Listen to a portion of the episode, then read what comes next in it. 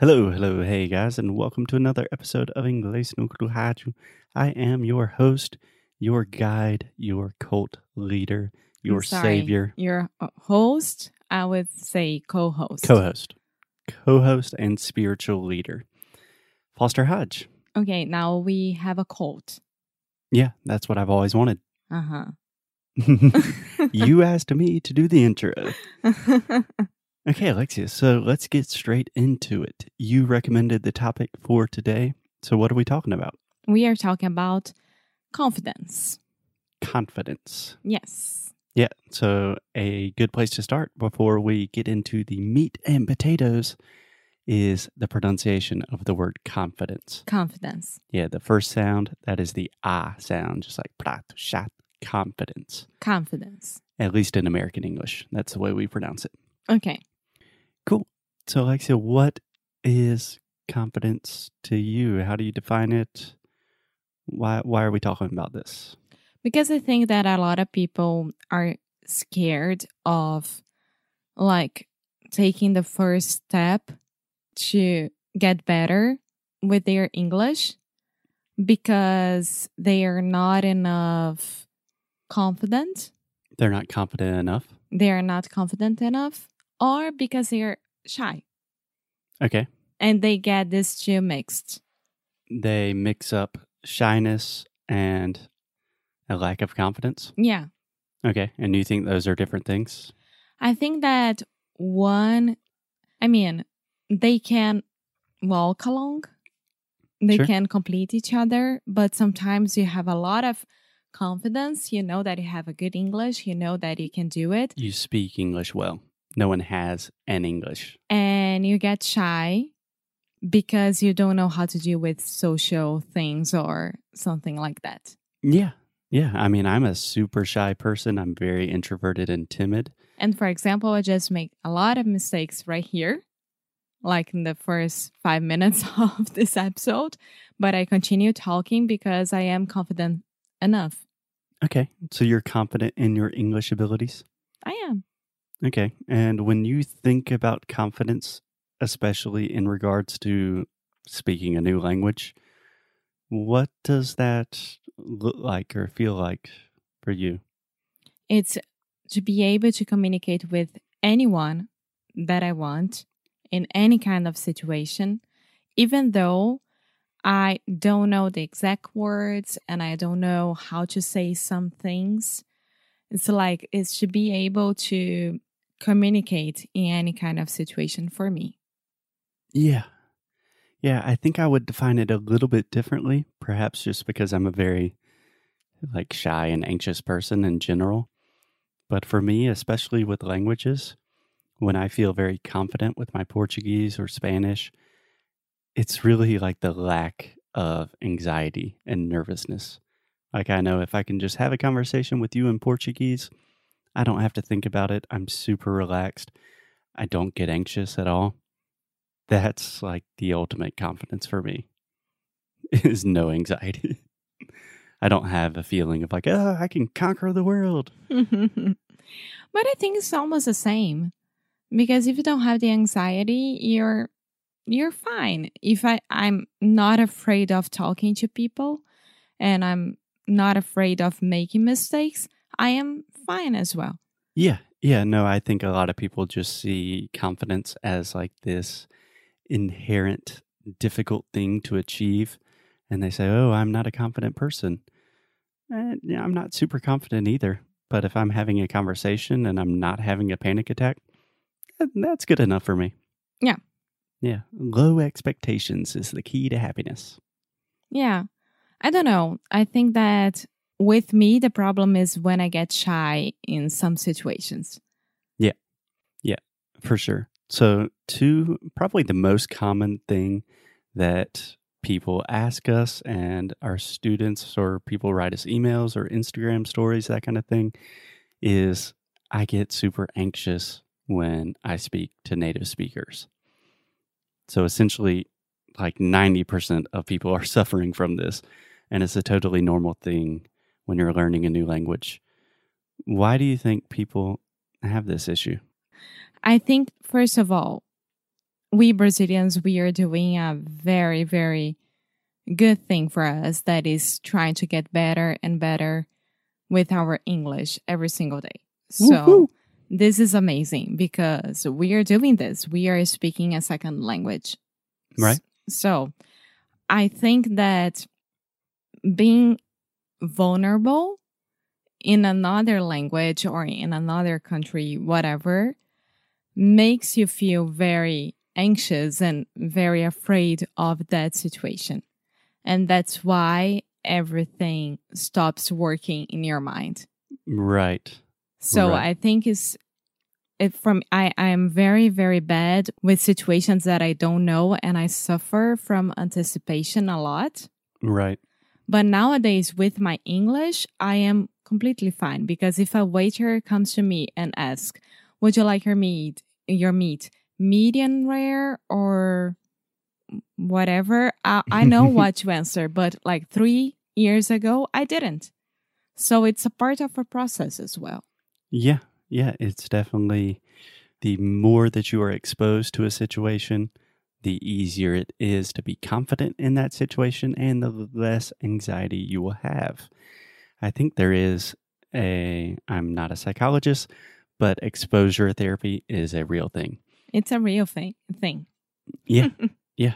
So Alexia, I kind of have a a theory. So people always say I get really nervous when I talk, I get really anxious, and then I say, "Why? Why do you get nervous? You speak well. Why do you?" And the answers I receive are always I don't think they're the true answers. Like, "Oh, I have a lack of vocabulary," or I don't know how to structure phrases in the past, and I have a lot of difficulty with that. But I think if we're really being honest, that's not why people are nervous. No. They're they're afraid of being vulnerable. That's it. Yeah. In every situation, if you think about it, even in Portuguese, it's it's like getting out of your comfort zone. Who likes that? No one likes that, but you got to do it. Yeah. So the way I describe this is just the fear of sounding stupid. I think most people are super anxious and nervous that they are going to have a conversation with the native speaker and it is not going to go well. And for some reason, the native speaker is going to judge them and then they are going to feel stupid. And that is scary. And there is a phrase that I like to say every now and then. Can I say it like this? Yeah. Every now and then. Yes, because we are always afraid about our English with native speakers and how it's gonna sound to them and etc. And I think like it's an exercise that we had to do it every single day. Instead of saying that it's so frustra- frustrating that it, they don't speak English, say it's so frustrating that I can only speak English. That's a way that people who only speak English should think about it and not us Yeah. because we are there. we are putting our faces to be tested every single day. Yeah, yeah. There is some famous phrase. I don't know verbatim how to say it, but something like if someone is speaking with an accent, that means they're not speaking their first language. That means they're super smart, Mhm. you know? Yeah. So essentially, when I think about anxiety, it's or nervousness or I don't want to speak with people, it's two things the fear of being judged or sounding stupid. And then on the other hand, you do have a little bit of performance anxiety. And that just means getting nervous in the situation. And that's a totally normal thing. Like if you have to speak to a big group of people at a family gathering for my family, you would still get a little nervous. Of course. Yeah. Every single time. But it's different because I want them to like me and it's your family. But if I were, I don't know, I think there are different situations that would make me nervous and not. If I'm going to a mall and I have to speak to a, a salesman or a woman, I would be fine. I wouldn't have any mm-hmm. problem with that because, hey, I want to buy your stuff, you know? Yeah. so you should treat me well. the situation, the circumstances are very important. So we're talking about all of these things, all of the reasons people lack confidence. Do you want to talk about what people can do to help this situation? I can only think about one thing. What? You have to start talking. yes, exposure therapy. The easiest way to do that is talk to people. That will give you more confidence. You will recognize, oh, I can do this. And you will know what you need to improve. Yeah. Because if you're not out there, even if you are in Brazil and you don't have the money to travel, that's fine. You have a lot of resources that you can go and test your English. We already did an episode about it. I don't remember which number, but it, I'll, I'll put in the show notes. For sure.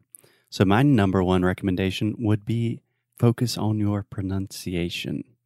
And I know that seems a little bit strange to some people, but if my theory is correct that most people are scared and nervous of sounding stupid and being judged, the easiest way to gain a lot of confidence is to sound really good. Yes, and I want to say one thing here because this time here in the United States is the very first time that a lot of people are tell are telling me that you don't have an accent at all. Yeah. Your English is amazing. It's the first time that a lot of different people are saying the same thing for me. And I think that two times happened when Foster was by my side and he was really proud of it. But right now, I want to thank myself for that because without the, not the wanting, but the, the, desire, the, the desire effort. of getting better at it, I wouldn't be able to be where I am right now. So, yeah. How does that make you feel when someone says, Oh, it doesn't seem like you have an accent? Or maybe someone doesn't know where you're from. Does that make you feel good? oh yeah.